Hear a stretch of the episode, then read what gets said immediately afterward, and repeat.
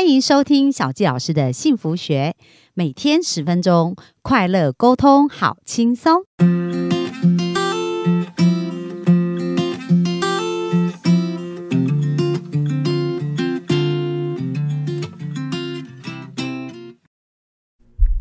欢迎收听小教师的幸福学，很开心又在空中跟大家见面。那本周想要跟大家聊的是有关于健康的议题哦。很多人说久病成良医，所以呢，很多时候我们可以透过我们的身体啊，我们的身体其实也是一个。健康很好的老师，那本周呢，我们来跟大家聊聊有关于健康跟我们之间的关系哦。那最近因为疫情非常的严重嘛，我们知道每一天数字都不断的在攀升哦，所以很多人也是非常焦虑，然后呃也是。感觉到很紧张，所以小纪老师本周来跟大家聊一聊，到底怎么样我们能够可以保有一个很平静的一个心情，然后来为我们的健康做更多的加分。那首先我先讲一个我最近发生的一个故事哦。那我们知道，在新冠疫情来之呃来的这段时间呢，很多人对于到底要不要打疫苗，那疫苗到底要打几剂，那打了疫苗以后为什么还会确诊哦？这样子问题大家就有很多的一个讨论。那首先，我想先跟大家讲一下，就是疫苗呢，对我们身体的一个。反应的一个状态哦，那为什么我们要打疫苗？因为很多就是我们讲到，呃，这个新冠疫情也是一种病毒的感染嘛。那我们身体其实真正能够帮助我们恢复是我们的免疫力跟我们的自愈力哦。可是因为如果它这个疫这个病毒我们是身体从来没有见过，那所以呃就很担心说，诶，这个病毒进来的时候，我们的身体的一个免疫系统来不及反应，或者反应了太过激激剧烈哦，就不断的会攻击。我们身体的细胞就会导致一些负面的一个影响，所以呢，我们就会呃，很多人会希望说，哦，透过打疫苗，那疫苗就是它不是那么浓，那个浓度不是那么强的一个病毒，它就用了一些病毒的一个数量，然后打到我们的身体里面，让我们的免疫系统开始可以作战。那如果这样子的话，当真正的病毒感染的时候，那我们的身体已经认得这些病毒了，所以呢，它在反应上面来讲就。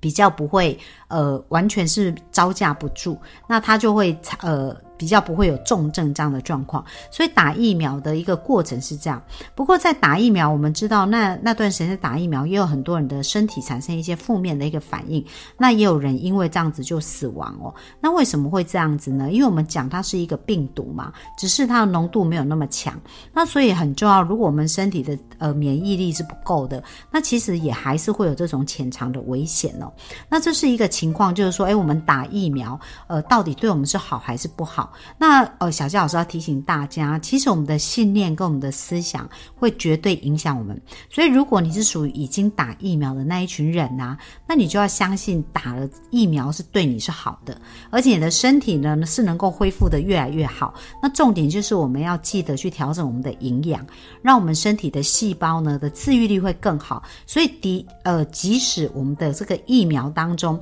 有一些比较对身体不好的一些潜藏的毒性，或者还没有被发现的这一些不好的物质，那也没有关系。如果我们的自愈力是够好的时候，我们的免疫力够好的时候，那这些是会慢慢排出我们的体外的。好，所以这是有打疫苗的人，我们应该要相信跟坚信这样子，那我们的情况就越来越好。那对于那一些不打疫苗的人，因为像小杰老师本身就是没有打疫苗，那为什么我选择不打疫苗呢？我我说。过就是这个，我们就要足够的知识跟信心，所以这不是每一个人都一定是要这样子选择。那每个人的选择不一样。那因为像像我自己呀，在过去我读过的有关于相关预防医学的书啊，至少超过百本。那在过去呃这十五年来，我对这方面有蛮多涉猎，然后也协助过好多好朋友，他他们的身体能够透过营养，然后透过对预防医学的一个观念，去调整他们身体的一个健康状。况哦，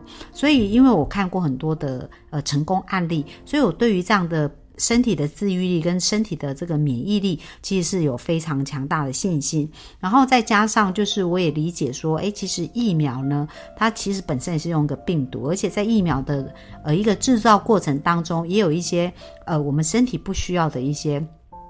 物质在里面哦，所以我自己就选择不打疫苗。那很多人呢，在不打疫苗的情况，最近又呃很多的新冠疫情，那很多人就很担心。那如果确诊怎么办呢？那其实我一直都是觉得我很内心都是很平静的。为什么？因为我我说了，知识它会产生力量。那我们讲到病毒感染呢，它其实最重要、最重要，让我们身体可以恢复的一个机制，就叫我们的免疫力跟我们的自愈力。那重点就是我们有没有给我们一个免疫力很好的后备，跟一个很好的资源。那我们的免疫力，你要让它有足够的体力呀，可以来对于这个病毒做一个呃很好的一个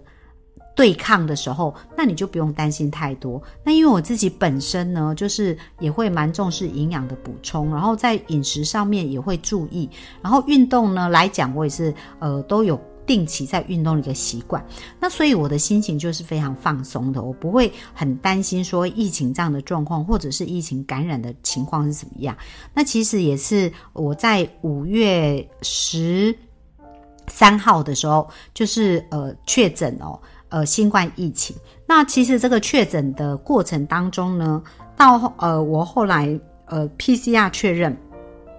那其实。呃，在这个过程，我也完全没有紧张的感觉。那因为我很了解我们人身体，它这时候需要的是自愈力嘛，然后需要加强我们的免疫系统，所以我就是喝温水啊，然后我身体呃有想睡觉我就睡觉，然后另外就是我再加上好的食物以外，还有大量的营养素哦。那我透过这样子啊，其实三天的时间呢，就是说我呃有两天就是很想昏睡，就有一点昏睡的状况，然后接下来就是身体是有一点微微发烧，所以。有一点肌肉疼痛，然后到了第三天可能有一点流鼻水啊，然后一点点咳嗽而已。但是我就继续加强营养素的一个使用。那其实到第四天就几乎完全都恢复了，呃，就是感觉体力各方面就恢复。然后到呃现在就是其实已经过了，因为我是五月十三号的时候做。做检测是阳性嘛？那后来到医院去 PCR 也是阳性。可是这当中，其实我身体真的没有什么不舒服的感觉，就是我刚刚讲到那个轻微的症状，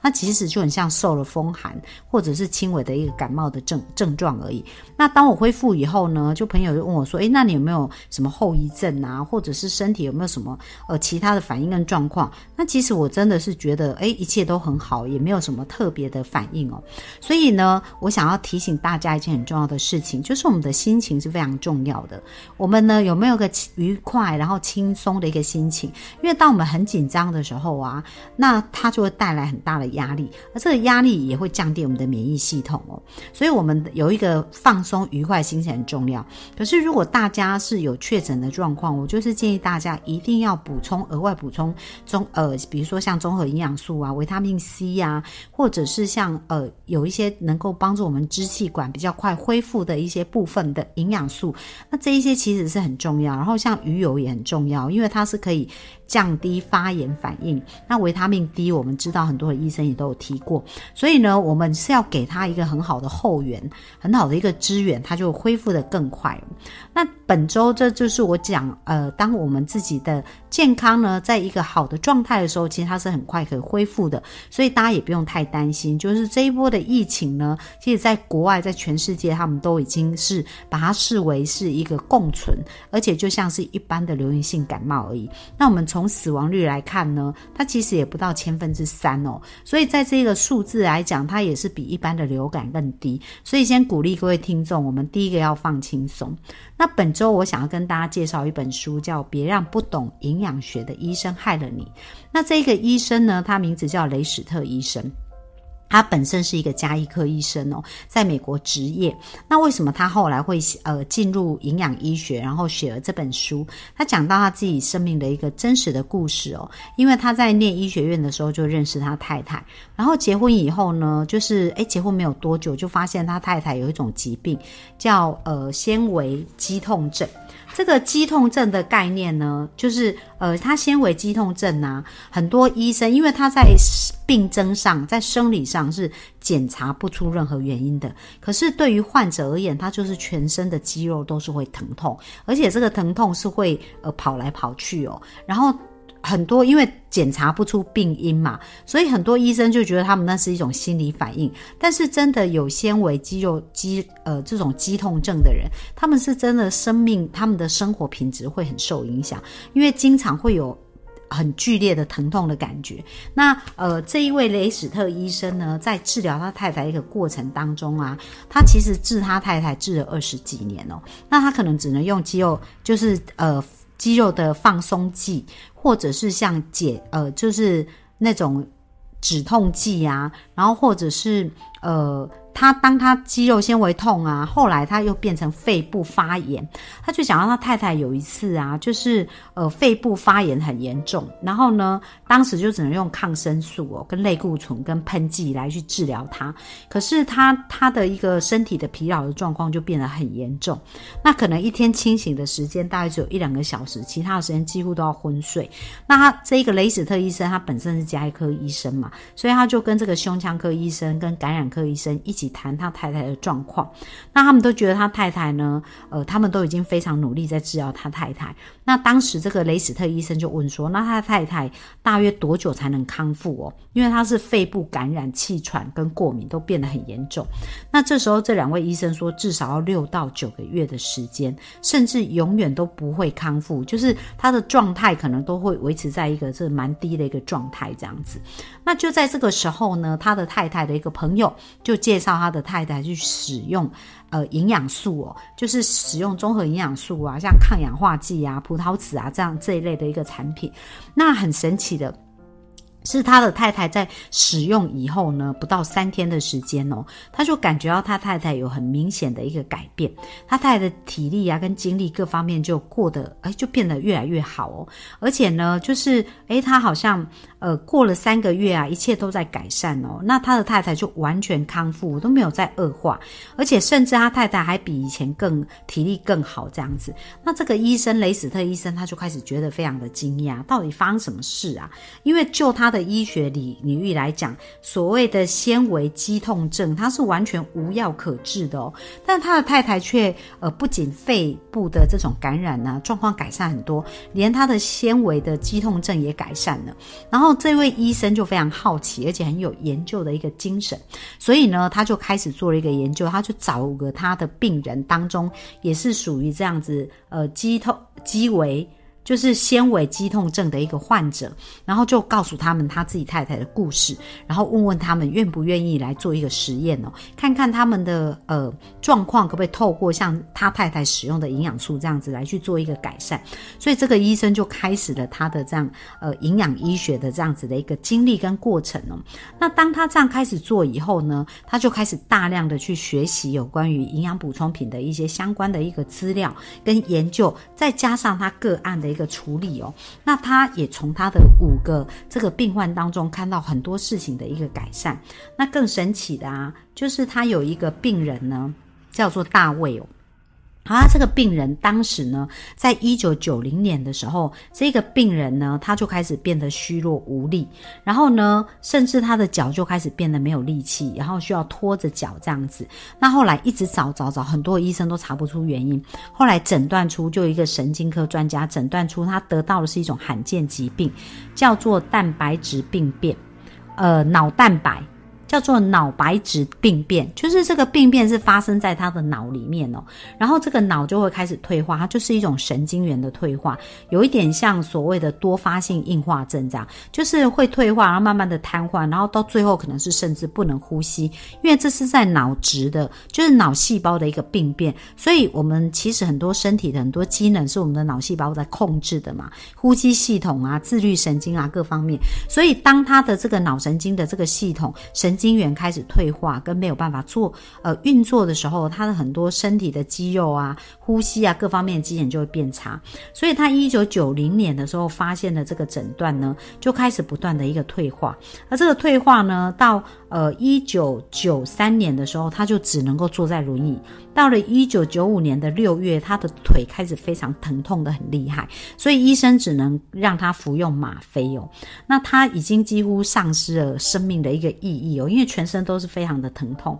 那在一九九五年呢，他得了一次流行性的感冒，那时候变得非常的虚弱，甚至已经在安宁病房。病房了，因为呃，他的身体的状况呢，医生可能预估他只能再多活一两个星期而已。但是呢，很有意思的是，诶，他不仅没有过世哦，后来他。还继续熬过那段很难的时间，然后虽然他没有办法起床啊，但是他还是继续呃能够呃呼吸啊，然后还是能够活着这样子。那几个月后呢，这个大卫也开始觉得说，诶，他想要试验营养补充品哦，透过这个方式来服服用一些抗氧化，然后呢跟葡萄籽的一个萃取。那当他使用这样五天以后。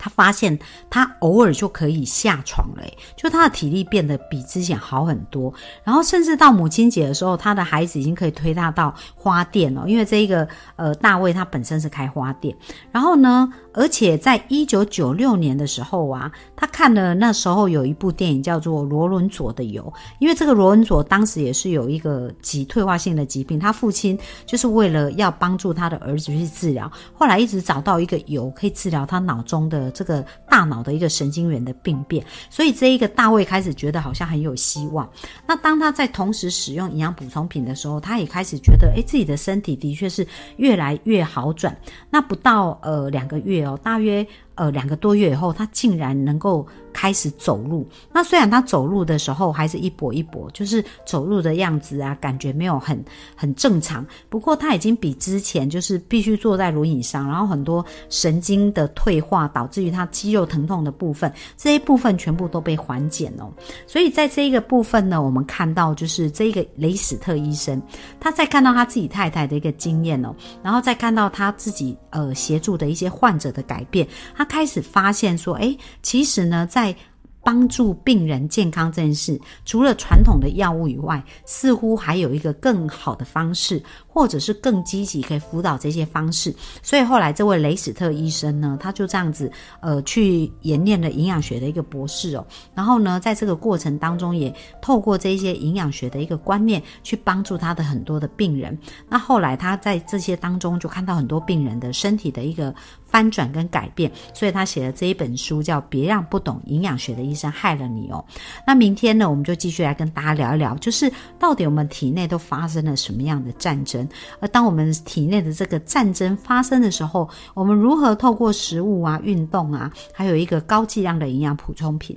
去让我们很多很多的症状有机会能够恢复到一个更好的一个状态？那明天呢，还有这个礼拜，我们都会陆续来跟大家分享哦。那很感谢今天大家的收听，谢谢，拜拜。